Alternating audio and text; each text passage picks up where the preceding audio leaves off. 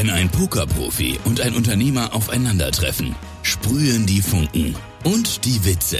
Bei In the Money entführen sie René, René Mastermix und Florian, jetzt digital, in eine humorvolle Welt voller spannender Strategien und unerwarteter Entscheidungen. Mikrofon an, Ohrenspitzen und los geht die Reise.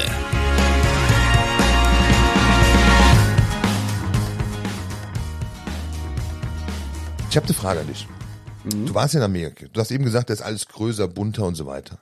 Ja. Ähm, diese Mindset-Frage ist ja sehr häufig von vielen Menschen immer die unterscheidende, ja, ich sag mal, die unterscheidende Philosophie oder Lebensweise, ähm, wenn man so zwischen Europa, explizit Deutschland und auch Amerika schaut. Die Amerikaner Mhm. haben im Unternehmertum, um das vielleicht ein bisschen zu erläutern, im Unternehmertum, ähm, ich weiß gar nicht, wie das für Englisch heißt, ehrlich gesagt, aber die haben im Unternehmertum diese Besonderheit, dass Scheitern nichts Schlimmes ist. Also wenn Ja. du dort mit Investoren sprichst, und ich habe gerade vor kurzem noch aus LA mit jemandem gesprochen, äh, der sagt bei uns ist, wenn zu mir ein Investor kommt und hat seine erste Unternehmung und sagt, hier, ich möchte gerne das und das machen und möchtest du bei mir investieren, dann sagt er, dann muss ich mindestens, mindestens zehnmal vom Faktor her mehr überzeugt sein von der Idee, als wenn jemand zu ihm kommt, der sagt, ich habe schon 20 Unternehmen gegründet und davon neun gegen die Wand gedonnert. Bei Mhm. dem brauche ich Faktor 10 weniger Überzeugung vom Produkt. Da war ich ziemlich überrascht, weil das ist schon eine harte Aussage. Also ich vertraue jemanden, der mehr gescheitert ist, als jemanden, der eine super Idee hat. Und ich muss dann einfach zehnmal mehr an die Idee glauben bei demjenigen, der noch nie gescheitert ist. Also das Ja, weil- weil- Aussage. Nee, also die, die Aussage ist ei- eigentlich für mich sehr schlüssig, weil derjenige, der, der nur die eine Idee hat, der wird wahrscheinlich zu, zu 90 Prozent scheitern. Und derjenige, der jetzt schon die 20 Unternehmen hat und neun an die Wand gefahren hat, der wird beim, beim, beim 21. werde ich sagen, der wird zum 80, 90 Prozent wird, wird das wahrscheinlich schaffen, weil der hat es elfmal geschafft von diesen 20 Versuchen und von diesen neun Mal hat er wahrscheinlich auch schon dazugelernt. Das heißt, er hat, er hat alle Fehler gemacht, die man als Unternehmer machen konnte. Die, die Wahrscheinlichkeit beim 21. Mal ist viel, viel höher als bei jemandem, der das erste Mal das macht. Ja, Übrigens waren zehn neun, ne? Also äh, zehn Unternehmen, neun an die Wand gefahren. Ach so. Also noch härter, aber, Ach, da, okay. aber das geht aber in die gleiche Richtung. Also das geht Ja. völlig in die gleiche Richtung, weil ähm, das war die Argumentation. Also er weiß, wie man wie man es nicht macht. Und er weiß einfach, er hat viel mehr Situationen in seinem Leben, wo er, wo er entscheiden musste, von mir aus all in oder nicht all in. Mhm. Ähm, und, und deswegen ist er erfahrener und ist in der Lage, durchaus auch ein schlechteres Produkt zu platzieren am Markt, als derjenige, der zum ersten Mal das Heiligen Kral-Produkt ähm, hin platziert, aber überhaupt nicht weiß, was er tut. Der noch nie verhandelt hat, der noch nie in Preisgesprächen war, noch nie in schwierigen Situationen war. Ähm, und das ist die Kennaussage. Und das überrascht mich an den Amerikanern. Ähm, deswegen an die Frage an dich, waren die Amerikaner, sind die, die Amerikaner beim Spielen die, die schwierigeren Gegner, weil sie einfach vom Mindset her per se ein höheres Risiko eingehen? Ja, also die sind per se, äh, ja, die sind, die gehen sehr viel Risiko einmal spielen, aber das ist, äh, weil sie, weil sie Bock haben, ja, die sind, die sind, die sind mehr so drauf, die haben Bock. Und deswegen ist äh, zum Beispiel die World Series of Poker in, in Las Vegas, die, die jedes, jedes Jahr ist, das ist ein- einfach das, das beste Turnier, ähm, Format, was es gibt, also Event, äh, mit dem Main Event und mit allen anderen Turnieren, weil, weil viele Amerikaner mitspielen, die online halt nicht viel spielen können. Seit irgendwann wurde online mal verboten da. Jetzt gibt es in einzelnen Staaten mal wieder ein bisschen Online-Poker, aber ansonsten haben die nur ihr Li ihre Live-Turniere und WSOP ist bei denen halt heilig. Das ist für die reines Fest. Auf jeden Fall, wenn die da, also die kommen mit dieser Mentalität an, hey, ich, wir sind, wenn, wenn ich, ich war auch mit einem Uber-Fahrer und sind auch erzählt, hey, ja, 10.000 im Main-Event, äh, ja, spiele ich natürlich mit. Da hat er auch erzählt, wie er dazu gekommen ist und so. Der, der sagt, ja, er hat, er hat davon gehört und so und dann meinte er, ja, Gewinner hier kriegt 10 Millionen und so. Und dann hat er gefragt, wie, wie macht man mit? Ja, 10.000 auf den Tisch legen, kannst mitmachen. So, ja, klar ist er dabei. So, äh, ein Uberfahrer. ja, ganz Geil. normaler Uberfahrer. äh, äh, sind wir einkaufen gefahren und so, dann äh, haben wir da ein bisschen erzählt und so, was wir da machen und so alles. Und so meinte, ja, Main Event und so 10.000 spielt er auch mit und äh, der hatte auch irgendwie ein schwieriges Leben oder so und, und zockt hier ein bisschen Poker und will irgendwie in Poker reinkommen und so. Also ein bisschen, ein bisschen Banane alles, was er gesagt hat, aber diese Mentalitätssache, dass man sagt, dass die echt, die sagen, die wollen diese 10 Millionen gewinnen. Diese, die überlegen gar nicht, teilzunehmen und irgendwie weit zu kommen und aus diesen 10.000 vielleicht 30 fertig zu machen. Nein, die machen aus dem Grund mit, weil es 10 Millionen für den Gewinner gibt. Und denen ist auch egal, also so, so spielen die auch. Und so habe ich halt die ersten, die ersten vier Tage habe ich halt eine Menge Chips geschenkt gekriegt, weil ähm, ja, die haben, die waren halt extrem risikobereit, aber die wussten halt nicht, wie. Also die haben Also- gezockt.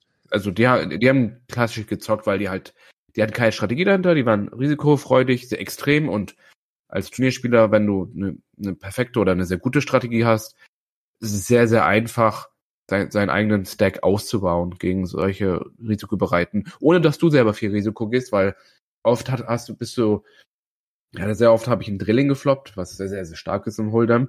Und äh, die Leute sind mit einfachen Paaren, haben sie fast den ganzen Stack riskiert. Also die Leute waren schon runter auf ein, zwei, drei Prozent. Also es war fast un unmöglich, dass sie Glück haben konnten. Manchmal ist es ja bei Pokern so, dass man vielleicht, man hat 70 Prozent, andere hat 30 Prozent. Das kommt häufig vor. Aber wenn du deinen Gegner auf zwei, drei, vier Prozent runterdrückst, dass er nur noch eine Karte im Deck ist oder zwei, die ihm weiterhelfen.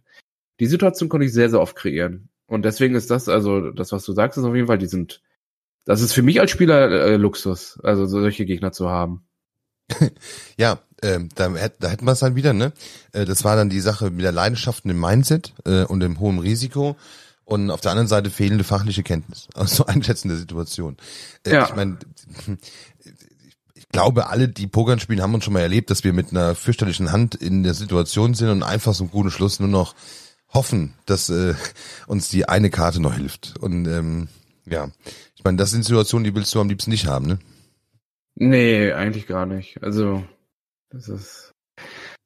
Also normalerweise hast du ja eine, eine bestimmte Strategie und ähm, versuchst immer den Spielzug so zu gestalten, dass also jeder Spielzug im Pokern hat einen V-Wert. Ähm, und du willst den immer im Plusbereich haben. Manche Spielzüge sind halt Minus und manche sind Plus. Und am Ende gibt's halt sozusagen diese Linie, bis jetzt über Null oder unter Null. Und du versuchst jeden Zug so zu gestalten, dass du das halt profitabel ist. Hm. Ähm, ja, war schon, ja, war schon, also ich hätte, damit habe ich nie gerechnet, dass das, dass, dass Vegas so wild ist. Also auch, ähm, da merkt man das ja auch, wo du gesagt hast, ähm, die sind halt bereit, dieses Risiko einzugehen, um auch darauf, daraus zu lernen. Das tun die. Ich weiß nicht, ob die das wirklich tun. Viele, manche lernen vielleicht daraus, dass sie sagen, hey, ich habe jetzt einen Fehler gemacht, versuche es diesmal besser, ohne sich irgendwie fachlich damit zu beschäftigen. Dann versuchen sie selber irgendwie eine Lösung zu finden. Das heißt, wenn sie, sagen wir mal, die haben zwei Damen auf der Hand, was eine rela re- relativ gute Starthand ist, und dann kommt eine Erhöhung und noch eine Erhöhung und noch eine, dann weiß man oft schon, dass die Hand oh, vielleicht sogar doch geschlagen sein könnte, weil vielleicht jemand Asse oder Könige hat, die einfach stärker sind.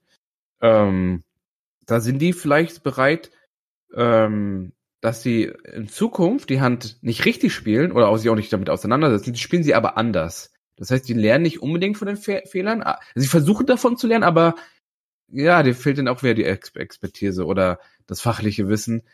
Ähm, was du online finde, es gibt halt Online-Pokerschulen, da kannst du auch ein bisschen Geld bezahlen. Da kannst du halt extrem gut lernen, wie man sich mit gewissen Karten zu verhalten hat. Wobei ich immer noch der Meinung bin, dass Deutsche fehlen. Ja. ja, für die, die halt so halbwegs Englisch können, ist es schon anstrengend, da ganze Sessions nach, auch wenn das, auch wenn das im, äh, meistens ja schon übersetzt wird, aber das ist schon, ist schon anstrengend, ehrlich gesagt, da immer so Folgen. Ähm, äh, übrigens, ich wollte dich jetzt unterbrechen, aber mir kam gerade so ein Gedanke, ähm, das ist übrigens auch so ein Grund, warum Deutsche und ähm, Amerikaner sehr häufig Startups zusammen haben, ne? So in der Startup-Szene, um da mal ein bisschen zu plaudern, ist es sehr häufig so, und das ist sehr schade für Deutschland, ehrlich gesagt, dass die Unternehmen, die wir in Deutschland haben, entweder, also entweder verkaufen die Patente, man kennt ja so die eine oder andere Erfindung in Deutschland, die dann von Amerikanern aufgekauft wurden und dann ging es durch die Decke. Ähm, oder aber ähm, Unternehmen, die hier in Deutschland gegründet werden, suchen sich die Investoren und dann den, den entsprechenden Erfolg am Markt äh, über Amerika. Das äh, gibt es auch sehr häufig. Dass Startups Mhm. amerikanische Investoren haben, äh, meist dann auch ihren Sitz verlegen. Ähm, das fehlt den Deutschen halt, ne? Also das ist dieses Mindset, das fehlt den Deutschen. Ich will gar nicht sagen, dass uns fehlt, all in zu gehen, aber dieser Glaube an den Sieg, wie du eben sagtest, also dieser Glaube, ähm, dieser Glaube daran zu sagen, okay, ich, ich spiele das Spiel, um zu gewinnen, ähm, das ist, das ist in unserem Gen nicht drin irgendwie. Also ja, woran liegt das? An, an, an, an Behördengänge, an, an zu viel Papierkram? Das so kompliziert. das ist ja alles nur, das ist ja, ist mal, dass es woanders einfacher ist, brauchen wir nicht drüber so reden, ne? Also Behördengänge ja. etc., das, also, also brauchen wir beide nicht drüber so reden. Wir kennen, jeder, der mit dem Finanzamt zu tun hat, weiß, wovon wir sprechen. Mhm. Aber, aber tatsächlich die, ähm, das ist ja vorher schon die Frage. Die vorher, die Frage ist allein, wenn ich mir die Gründungszahlen in Deutschland anschaue, wie du eben sagtest, der Amerikaner, der war ein Uber-Fahrer, ähm, allein schon, dass er Uber-Fahrer ist, sagt ja schon ein bisschen was mhm. aus, ne? Ist, abgesehen ja. davon, dass er vielleicht die ärmste Sau auf der Welt ist, aber ähm, er, er macht ja irgendwas. So, und dann, und dann hast du die Situation, dass wenn du den Uber-Fahrer fragst und der hat vielleicht überhaupt gar keine Ahnung vom Pokern. Das ist ihm mhm. scheißegal. Der sieht einfach, da ist meine Chance und was muss ich tun dafür? Und ich kann dir garantieren, weil du eben sagtest, naja, vielleicht lernen sie daraus. Die meisten Amerikaner werden daraus lernen. Die Frage ist, wie häufig sie wiederholt in die Situation kommen, 10.000 Dollar Turnier zu spielen. Das ist ja die Frage, ne? Mhm. Aber ähm, sie, sie werden die Erfahrung mitnehmen und wenn die häufig genug in die Situation kommen, lernen die daraus und, und machen das danach besser. Ähm, sie lernen vielleicht noch nicht mal das Fachliche, ähm, also jetzt im Sinne von Pokern müssten sie es lernen, aber beim Unternehmertum ist es so, dass sie äh, sehr häufig daraus lernen, okay, ich brauche dafür Hilfe. Also ich suche mir halt mhm. halt jemanden, der für mich Pokern spielt. Das, ja. das ist übersetzen. Äh, ich kann es nicht, also suche ich mir jemanden. Gut, das ist auch. Ja, es, ist, ja, es ist, ist zum Beispiel im, im Staking-Bereich kenne ich das zum Beispiel so, dass auch auch in Deutschland oder in der Pokerszene ist es auch verbreitet, dass viele, die vielleicht Geld übrig haben und selber gerne pokern, aber merken sie, hey, ich komme nicht voran mit meinem Spiel, dann äh, kaufen sie von einem guten Pokerspieler, kaufen die den ins Turnier ein und dann wollen sie Prozente daran haben. Und mhm. äh, diese Deals sind auch in der Pokerszene gang und gäbe. Das ist ein, auch äh, ein perfektes Beispiel eigentlich, dass wenn, ihn, wie du sagst, wenn jemand es nicht besser weiß, dass er dann überlegt, hey, wie, wie kann ich doch noch mein Geld vermehren?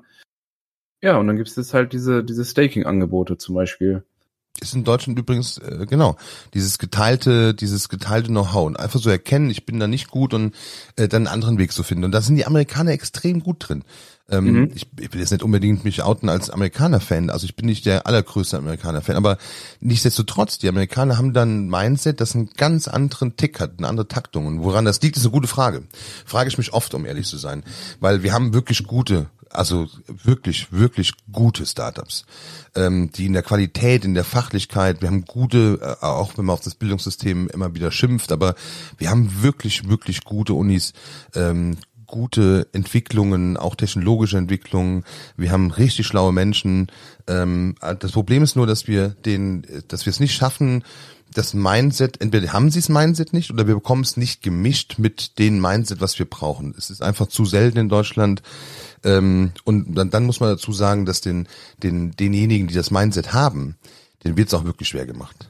Also das ist so, ja. äh, du darfst hier in Deutschland nicht scheitern. Also sind wir mal ganz ehrlich, du darfst hier in Deutschland nicht scheitern. Ähm, ich will gar nicht wissen, wenn du dein Umfeld jetzt, also ich meine, dein direktes Umfeld weiß ja, was du tust. Aber wenn, mhm. ich sag mal so, du wohnst auf dem Dorf, irgendwie so ein typisch deutsches Dorf, wie man es so kennt, noch mit Bauernhöfen drumherum, und denen sagst du jetzt, du bist Pokerprofi und lebst davon, ich sag mal, da musst du schon die 10 Millionen nach Hause bringen, den Lambo haben und das Haus umbauen, damit die Leute anerkennen, was du da tust. Ansonsten, ähm, ich, selbst da nicht, selbst da nicht mal. Also, ähm, ich, ich glaube, das ist ein sehr soziales Ding in Deutschland. Ähm, ich glaube, die Leute haben, ich, ich weiß nicht, wenn du das jetzt vergleichst mit Amerika, wenn da jemand, also ich sag mal, ich sag mal ein ganz, ganz, ganz, ganz einfaches Beispiel. Ich hatte, ich hatte, wo ich dann in Las Vegas rumgelaufen bin, hatte ich so ein T-Shirt angehabt. Äh, einmal, was heißt Lieblings-T-Shirt? Ein ganz weiß, weißes T-Shirt, hat V-Ausschnitt, Vorne sind Jay-Z und Beyoncé drauf. Äh, es ist so ein, so ein Sommer-T-Shirt. Und an einem Tag habe ich es angehabt und da haben bestimmt vier, fünf Leute, die mir da immer in Las Vegas auf der Straße im, im, im äh, Dings, ähm, ähm, Aufzug, ähm, in Casino. Die haben mich angeguckt, hey, nice T-Shirt, hey, wo, wo hast du das her? Sieht geil aus, feiern wir. Die, einfach so haben, ich wir haben uns auch ja kein Promi, ne? also. Nein, nein, die haben einfach dieses T-Shirt genau. gefeiert. Also jetzt, ich, ich laufe jetzt nicht so irgendwie sonst wie rum oder so, ne? Ich weiß, wie du aber meinst, die, ne? ja. Aber die, die fanden das, die und da, die waren einfach so so komplett offen für, ne? Ähm, ich glaube, das hast du hier einfach nicht. Wenn jemand irgendwas hier gut findet oder die Leute trau trauen sich nicht wirklich, ähm, das zu sagen, habe ich das Gefühl. Die Leute wollen immer so gucken erstmal immer so ein bisschen auf sich Ähm, ja, das, das ist halt, finde ich, sehr, ja, so das soziale System, finde ich, dass die Leute erstmal ein bisschen immer, wenn jemand was Besonderes hat, dann will man das irgendwie aber auch, aber gleichzeitig will man das aber auch nicht so, zu sehr pushen, habe ich das Gefühl. Viele sagen immer, Deutsche werden neidisch. Das glaube ich gar nicht so. Ähm, ich glaube nicht, dass die, also natürlich gibt's Neid, aber das, das wird es auch in Amerika geben, das wird es in jedem anderen Land auch geben. Äh, ich glaube nicht, dass Menschen neidisch sind. Ich glaube, unser deutsches Problem ist, dass wir aus uns nicht rauskommen. Ich will dir ein Beispiel nennen. Wenn du gerade so ein T-Shirt-Beispiel, wo die dich alle angesprochen haben, ne? Ich hatte vor nicht allzu langer Zeit, so drei, vier Wochen vielleicht, ähm, in Düsseldorf ein, äh, ein Erlebnis. Ich habe da äh, zu Abend gegessen im Restaurant und hatte mitbekommen, dass hinter mir, also ganz unauffällig, da saßen zwei Leute und erhielten sich auch über irgendwelche geschäftlichen Sachen, hab da nicht so genau hingehört, ehrlich gesagt. Aber ähm, ja, man kriegte so, was ich, die Wörter, die man mitbekam, war klar und Business und hielten sich und dann plötzlich stand er wieder auf und dann blieben auch ein paar Leute stehen. Das musst du dir vorstellen, so eine Außenterrasse in der Düsseldorfer Altstadt. Ähm, und dann gingen welche vorbei an den Blumen da und blieben da halt immer so stehen. Also sprich, die Terrasse war so ein bisschen so Blumen, äh, ein bisschen abgeteilt, ne, abgetrennt. Und dann blieben mhm. da Leute stehen und gingen weiter und ich habe mich immer gewundert, warum die da stehen bleiben, dachte, die lesen die Essenskarte oder sowas. Ähm, und irgendwann äh, stand der eine wieder auf, ging vor die, also auf die, auf die Altstadtstraße, auf, quasi von der Terrasse runter und machte Selfies mit denen. Und dann ging er wieder, hat sich hingesetzt und das Spiel wiederholte sich so drei, vier Mal, bis mir irgendwie klar wurde, okay, das muss jemand sein, wo eine äh, signifikante Menge an jungen Menschen Bock drauf haben, Selfies zu haben mit dem, ne? Mhm. Klammer auf, Promi. Also, oder sagen wir zumindest bekannt. So, ja. ich hatte aber keine Ahnung, wirklich überhaupt, ich habe den dann mir hinterher nochmal angeschaut, bin auf Toilette gegangen und äh, wirklich keine Ahnung, an welchem Tisch ich da oder Nebentisch ich saß. Ähm, und bin dann, hinterher habe ich den wieder getroffen. Wir waren dann noch, ähm, wie es so ist, in der Brauerei noch ein Bierchen draußen trinken, war noch ein schöner Sommerabend. Und dann saß er auch da, oder standen auch da genau genommen. Und dann habe ich immer gesagt, jetzt habe ich Feierabend, ich weiß nicht, wer das ist, ich will das jetzt wissen. Und dann bin ich einfach hingegangen und habe mhm. ihm gesagt, tut mir schrecklich leid, ne? ich habe keine Ahnung, wer du bist, habe aber das Gefühl, ich sollte es wissen. Ähm, und deswegen, wer bist du, was machst du und warum wollen die Leute Selfies mit dir? Mhm. Und die Reaktion von dem war, also im ersten Moment muss man fairerweise sagen, war das so, was will dieser Depp jetzt von mir? Und wenn er einen Bodyguard dabei gehabt hätte, er dann vorgeschickt. Also auch, auch von der, auch von dieser Seite aus war das so, so eher so Abwehrhaltung. Das hättest mhm. du in Amerika nicht gehabt. Die hätten dann losgelegt, ich mache das, bin der und tu das. Ähm, ja. Das hat er auch getan, fairerweise. Also er hat das dann auch gesagt, ich bin Influencer, ähm, ich weiß, ich müsste jetzt den Namen sagen, jetzt blamier ich mich total, aber es war äh, hier so ein ähm, Influencer für Torwart, also er macht mit Torwart-Spielern Fußballbereich, macht er Videos, wohl der größte Torwart-Influencer in Deutschland. Äh, lustigerweise hat er dann beim Knossi-Turnier am Tor gestanden, das hat mein Sohn mir dann erklärt, dass der das war. Ähm, mhm. ähm, und also der, der, war das halt, ne? Hat mir dann mhm. aber, was tue ich, hat er mir gesagt, ähm, wo, wo bin ich, TikTok, tralala, YouTube, Instagram und so weiter und seine Followerzahl und deswegen kannte man ihn dann. Aber diese Offenheit, einfach dahin zu gehen, da haben unglaublich viele Menschen sich gefragt in meinem Alter, wer ist das? Ne? Also du mhm. sahst das wirklich bis zum Kellner hoch oder bis zum sogar Inhaber, der mich hinterher fragt, ob ich den kennen würde. Also, aber die haben sich alle nicht gefragt, also die haben sich nicht getraut zu fragen, Alter, warum wollen die Leute mit dir Selfies? Und mhm. das finde ich so, das finde ich so schade. Das, weil das, das, das verbaut ja auch unglaublich viele Situationen. Vielleicht mag man den, vielleicht kommt ein Gespräch. Also diese, dieses Herbeiholen, und, und das ist wieder, wie du eben sagtest, das ist wieder diese Unterschied des Mindsets. Wenn ich, wenn ich zehn Millionen oder wenn ich tausend Gespräche mit Kunden führen will, dann muss ich auch in der Lage sein, mit tausend Gespräche führen zu wollen. Aber wenn ich jedes Mal davor Angst habe, ähm, was ich, der Typ schickt mich weg, der sagt, hau ab oder ich stehe dumm da oder sonstiges, ähm, dann, dann wird das nichts. Und das ist bei den, das, die Situation, die du eben beschreibst, ist ziemlich ähnlich. Die Leute, die sagen dir, du hast ein schönes T-Shirt. So, mhm. wenn die das nicht tun würden, kämen sie niemals in ein Gespräch. Das heißt, ja. diese, diese, dieser Gedanke, ich, also ohne dass sie jetzt mit dir Kontakt wollten, aber erstmal einfach nur ganz offen und ohne Hintergrund, einfach offen sein für Menschen, für, für Kommunikation, für ähm, miteinander reden, ähm, das ist so ein, das ist so der Grundbaustein des Mindset, dass alles, was danach kommt. Weil das, ne, so Uberfahrer auch. Es gibt Uberfahrer, die reden nie mit dir, dann gibt es Uberfahrer, die reden mit dir. Es hätte ja jetzt sein können, dass du gar nicht Pokern spielst, sondern der dickste Fisch als Staker da bist ohne Ende. Und du sagst dir, pass mal auf, du bist ein super Typ. 50 Prozent gebe ich dir, gib mach dein Glück. Mhm. Gut, hättest du jetzt vielleicht weiß nicht, ob die richtige Invest gewesen wäre, aber kann ja sein, dass für die Spielgeld scheißegal. So, und du sagst, ich bin da sowieso nur so ein Spaß. Und Ähm, und dann wären die 5000 egal gewesen. Und dann hätte der Uber-Fahrer Glück gehabt. Und das ist so dieses Mindset, dieses, äh, diese, diese, diese Kommunikation auch so suchen. Und ich glaube, das fehlt uns Deutschen schon extrem. Ja, ich glaube auch, dass an der Stelle übrigens müssen wir unseren, an der Stelle müssen wir unseren, unseren Zuhörern mal sagen, ihr könnt auch die Kommentarfunktion also nutzen. Egal wo, ich weiß gar nicht so genau, dieser Spotify, die werden überall so Kommentarfunktionen haben. Und lasst doch mal, ich würde mich mal interessieren, lasst mal einen Kommentar da. Ähm, seid ihr jemand, der fremd, wildfremden, ich sag mal, in Köln, in Hamburg, Berlin, auf der Straße sagen würde, du hast ein geiles T-Shirt an? offen. Würde ich mal, also, ist das in Deutschland also, schon mal passiert? Noch nie. Noch nie. Hast du nie, hast du in Deutschland nie geile T-Shirts an, oder?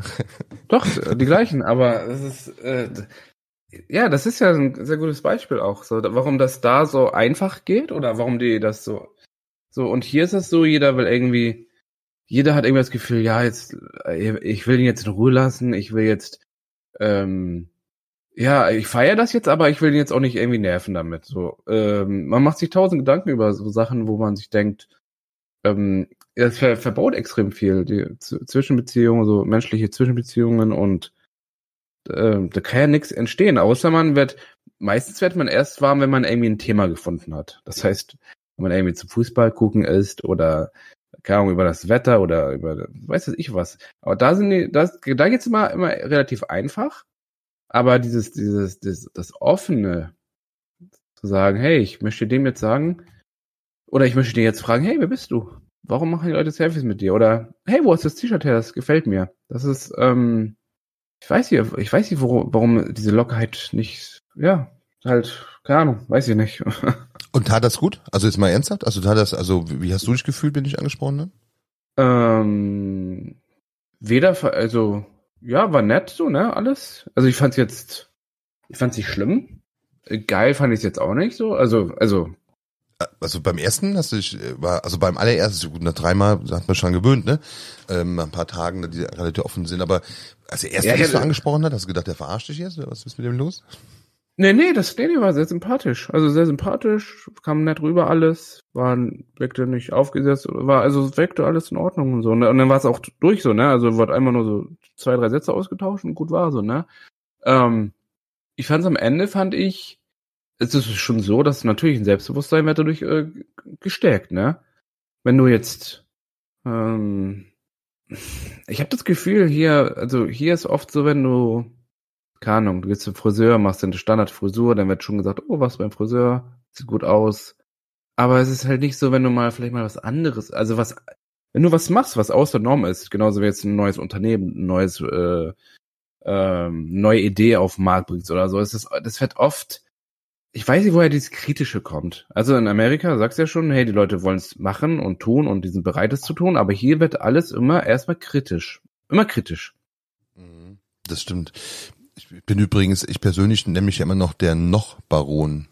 Kennst du den, kennst du den Noch-Baron? Nee, nee, nee, was ist das? Machst du das noch? Bist du immer noch in Düsseldorf?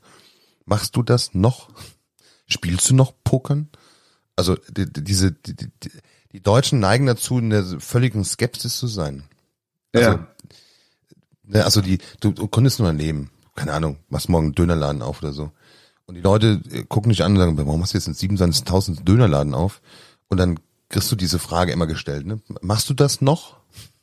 Mhm. Und das ist so, allein von der, von der, von der, von der Formulierung her ist das ja, suggeriert das ja sofort, ähm, und das, ich glaube nicht, dass es alles so bewusst wollen, tun wollen oder signalisieren wollen, aber das, das gibt immer das Gefühl, du musst dich dann erklären, warum du das noch tust. Ja. Hast du schon die 10 Millionen oder machst du es, also spielst du überhaupt noch Pokern? elf. also, okay, elf. Entschuldigung, ich hatte vergessen, dass du da was gewonnen hast. Ja, aber das ist so, und umso, umso ausgefallener, das, das ist wieder die Parallele, ne? umso ausgefallener das ist. Ich würde mal gerne dabei sein. Ich wäre wirklich wäre mal gerne Mäuschen. Wenn du da irgendwo auf eine Party gehst, wo du keinen Menschen kennst und die dich fragen, was machst du buchen, da kommen so Ja. diese Runde. Ich stelle mir das wirklich so bildlich vor. Äh, ich bin ja immer so ein Freund von Metaphern. Ne? Erstmal auf, du, ich stelle mir das richtig vor. Du kommst zu einer Party, deine Frau hat dich mitgenommen, du kennst keine Sau, alles Arbeitskollegen von deiner Frau und dann hocken da die Männer, alle die Männer der Arbeitskolleginnen, hocken da äh, zusammen im Kreis mit dem Bierchen und dann der erste sagt so, was machst du? Na, ich bin hier, keine Ahnung, Filialleiter Volksbank. Der andere sagt so, ich bin Abteilungsleiter, weiß ich, in der Service für Schlag mich tot. Der andere sagt, ich bin Finanzbeamter. Und dann kommt der René und sagt, was machst du? Pokerspieler. Streamer. Kennt ihr Influ- Influ äh, Influencer, Streamer, Pokerspieler. Egal, Ja, was du, egal was du von den drei sagst. Ja. Kannst du fühlen, was ich meine? Ja, das ist Katastrophe. Ich, weiß- ich, also heutzutage weiß ich immer noch nicht, wie man, wie man das Leuten, also bis, das ist auch krass, dass nur Leute aus der Pokerszene können so ein bisschen verstehen, was ich tue. Aber alles, was, was außenrum ist, ist es, ich habe auch viele südländische Kollegen, also extrem viele. Und, und selbst die, die auch sehr viel zocken und auch gerne pokern und so, und auch, auch die Jüngeren und Älteren, gerade die Älteren sehr, sehr noch also in Deutschland ist es, also in Deutschland ist es so, dass es viele Deutsche sein, so sagen, okay, ja, Pokern und so und dann Hinterhof und dies, das und kriminell und dies, das und so. Und bei, bei, bei Südländern ist das dann äh, oft so, die, die kennen das ja, wie es in Hinterhöfen sein kann, was auch nicht schlimm ist, wenn man privat ein bisschen pokert. Selbst egal welchen von beiden Parteien, beide sind sehr, sehr skeptisch gegenüber, was ich tue. Extrem skeptisch. Also. Ich- und, und jeder, also jeder hatte so seine eigene Meinung über Poker oder Erfahrung schon gesammelt, aber wenn ich dann sage, hey, ich bin Poker-Streamer, äh, Profi und ähm, stream das Ganze im Internet, Leute können mir dabei zugucken, haben noch einen Lerneffekt dadurch. Ähm, und, äh, ich habe also ich habe echt viel, viel unterschiedliche Ansichten dazu. Extrem viele. Viele sagen, ey, lass die Finger, Poker noch Glücksspiel, lass die Finger davon. Wie willst, wie machst du damit Geld? Ja, na klar, ja, durch Twitch, durch Werbepartner, durch Sponsoring, durch Pokergewinne, YouTube, etc. Ach so, okay, ja. Und so manche sind, manche, also der größte Teil davon ist, äh, die reagieren schon echt sehr, sehr komisch. Also ich, ich weiß auch nicht, ob ich es irgendwann schaffe, vielleicht auch besser zu erklären, weil ich halt echt viele, wie gesagt, ich habe fast zwei Jahre Poker-Coaching selber betrieben, das heißt, ich habe Leute gecoacht. Ähm, teilweise habe ich ein Jahr nur von Pokergewinn gelebt, dann habe ich äh, ähm, ja jetzt äh, einen guten F- Partner jetzt gefunden, der mich da unterstützt im Stream. Mm, Ich hatte halt unterschiedliche Jahre, womit ich Einkommen generiert habe. Aber am Ende ist halt so immer, es kann halt abwechseln, ne? Und, das, und um den, den breiten Masse zu erklären, was ich jetzt genau tue, ist halt ein bisschen schwierig noch, weil ich immer versuche, immer so ein bisschen denjenigen, der mir gegenübersteht, zu sagen, hey, ja, ich mach durch. Ich bin, ich bin Streamer. Ich spiele Poker, erkläre das Leute, aber vielleicht versteht derjenige mehr dadurch, dadurch, dass ich streame, vielleicht versteht er mehr meinen Job. Wenn ich aber jemanden weiß, der sich vielleicht mit Poker schon auskennt, würde ich schon sagen, ja, nee, ja, ich bin Pro- Poker-Profi. Ich spiele regelmäßig, spiele am Tag, am Tag so meine 20 Turniere, versuche meinen, auf lange Zeit meinen Plus-EV zu generieren, also meinen, einen Wert herzustellen durch meine Entscheidungen, der auf lange gesehen, auf lange Sicht gesehen ähm, Geld bringt, der versteht das halt so. Ähm, aber es ist schon, äh, also zu, sag mal, zu 90 Prozent verstehen die Leute nicht, was ich tue. Oder wollen es nicht verstehen. Oder haben halt ihre Skeptis. Skeptis. Skep wie ist Sie, sie skeptisch. Skeptisch. sind skeptisch und haben ihre Skepsis. Skeptis. Ja, aber da, weißt du, das ist, das ist wieder eine Parallele. Das ist, Ja. ähm, und ich, ich schwöre dir, wir können 100 Folgen machen und das geht noch weiter so.